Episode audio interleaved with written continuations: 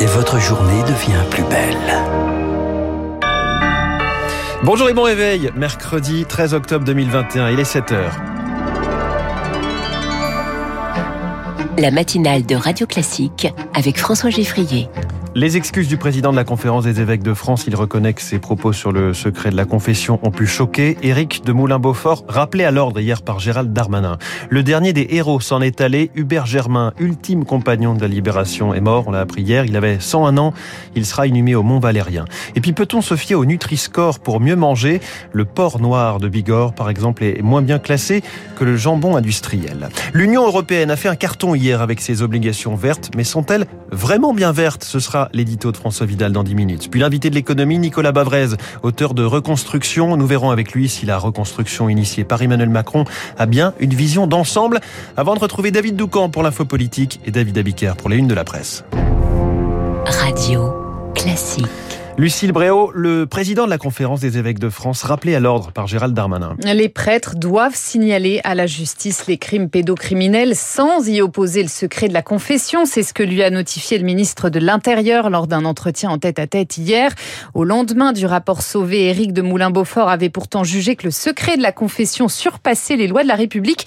Eh bien non, Éric Kioch. Oui, un véritable recadrage. Et dans l'après-midi, la conférence des évêques de France, présidée par Éric de Moulin-Beaufort, a publié un communiqué dans lequel l'archevêque de Reims fait son mea culpa.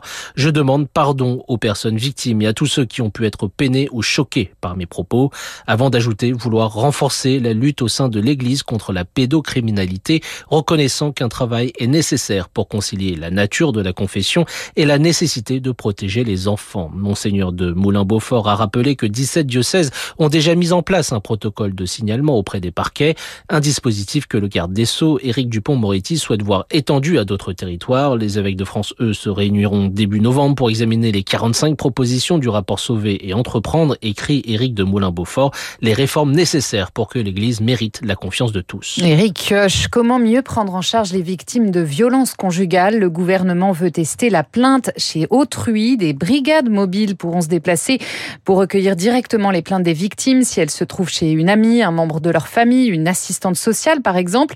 La liste des départements concernés par l'expérimentation sera dévoilée dans les prochains jours.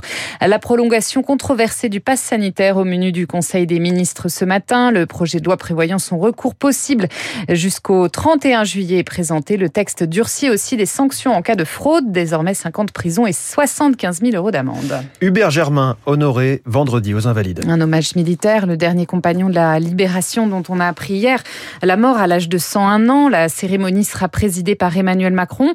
Le chef de l'État présidera ensuite le 11 novembre sa cérémonie d'inhumation. Elle se tiendra à l'Arc de, Triomphe, puis au Mont Valérien. Avec cette disparition, c'est véritablement une page d'histoire qui se tourne pour l'historien militaire Cédric Mass. Les combats qui ont animé les Français qui souhaitaient vivre dans un pays libre, ce sont des combats qui sont toujours actuels. Les valeurs qu'ils ont défendues euh, sont remises en question euh, à de multiples reprises. Il suffit de voir euh, les tentatives répétées de réhabilitation de Pétain et du régime de Vichy qui sont actuellement à l'œuvre dans certains discours politiques. Cette flamme doit continuer à vivre et est constamment menacée. Et cela aussi, c'est important de ne pas laisser leurs mots récupérés par des gens qui portent des idées contraires à leurs principes de vie et à leurs valeurs. Propos recueilli par Rémi Vallès. Les trois lycéens lié à l'agression filmée d'une enseignante de Comblaville présentée devant la justice aujourd'hui. Le principal mis en cause majeur sera jugé en comparution immédiate pour violence. Les deux autres mineurs accusés d'avoir filmé la scène seront présentés à un juge des enfants. L'Afghanistan sous la menace sécuritaire. Deux mois après la prise de Kaboul par les talibans, au moins 160 personnes ont été tuées dans des attentats perpétrés dans la capitale, mais aussi à Kunduz, dans le nord du pays.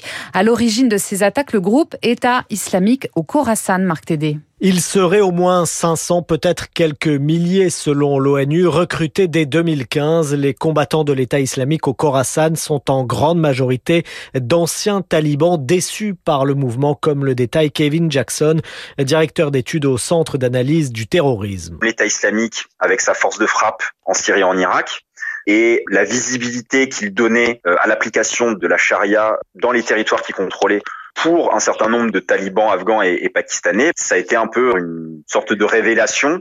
Ils se sont dit euh, qu'il fallait mieux suivre un mouvement qui au moins euh, ne s'embarrassait pas de diplomatie et euh, de compromission. En cause, les négociations entamées par les talibans avec les États-Unis en 2014, elles sont vécues comme une trahison par certains djihadistes. Désormais, l'organisation État islamique au Khorasan a choisi la terreur. Elle multiplie les assassinats, décapitations et attentats des civils. Son objectif est de fragiliser un pouvoir taliban en quête de respectabilité internationale et qui tente d'imposer son autorité sur l'ensemble du territoire afghan. Les précisions de Marc Tédé. Sa disparition avait suscité une très vive émotion aux États-Unis. La jeune influenceuse Gabi Petito est bien morte étranglée. L'autopsie vient de le confirmer. Il s'agit d'un homicide. Son ex-petite amie rentrée seule de leur voyage dans l'Ouest américain en van et lui toujours introuvable. Question. Peut-on se fier au Nutri-Score pour mieux manger A, B, C, D ou E, cinq lettres censées permettre de mieux choisir ses produits alimentaires au quotidien en fonction de leur qualité nutritionnelle. Un Nutri-Score pourtant de plus en plus critiqué, Elodie Wilfried. Dernier débat en date, la frite contre le roquefort. Ce fromage AOP est classé E, le plus mauvais rang, tandis que la frite de fast-food obtient un B.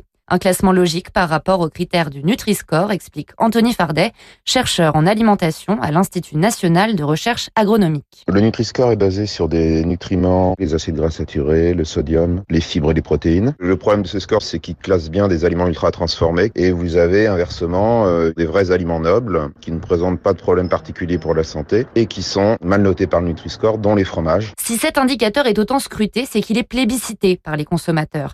Un Français sur deux déclare avoir changé au moins une habitude d'achat avec le Nutri-Score.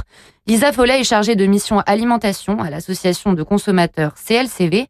Elle rappelle que le Nutri-Score n'est qu'un outil pour épauler le consommateur. Le but, c'est pas de dire ce produit est noté E, donc il ne faut pas en manger. L'objectif, c'est vraiment au sein d'un rayon donné de comparer euh, les produits et aider le consommateur à aller vers la boisson, par exemple, qui sera plus intéressante d'un point de vue nutritionnel que euh, la marque concurrente ou que le parfum euh, d'à côté. La solution pour manger plus sain ne peut donc pas reposer sur ce seul étiquetage. Le plus sûr reste encore de décortiquer la composition des aliments. Elodie Villefrit et puis UFC Que Choisir porte plainte ce matin contre McDonald's France. L'association de consommateurs évoque des pratiques commerciales trompeuses au centre des critiques des vidéos YouTube de jeunes influenceurs. Ils incitent leur communauté, majoritairement constituée d'enfants, à consommer McDo. McDo, les frites et le Roquefort dans le journal de 7 heures de Lucille Bréau. Merci beaucoup. Dans un instant, le rappel des titres de l'économie, l'édito de François Vidal des Échos, l'incroyable appétit des marchés pour les obligations vertes, puis l'invité de l'économie, Nicolas Bavrez, historien, essayiste et avocat, lui qui signe le livre Reconstruction, nous livrera son analyse de la reconstruction industrielle recherchée par Emmanuel Macron.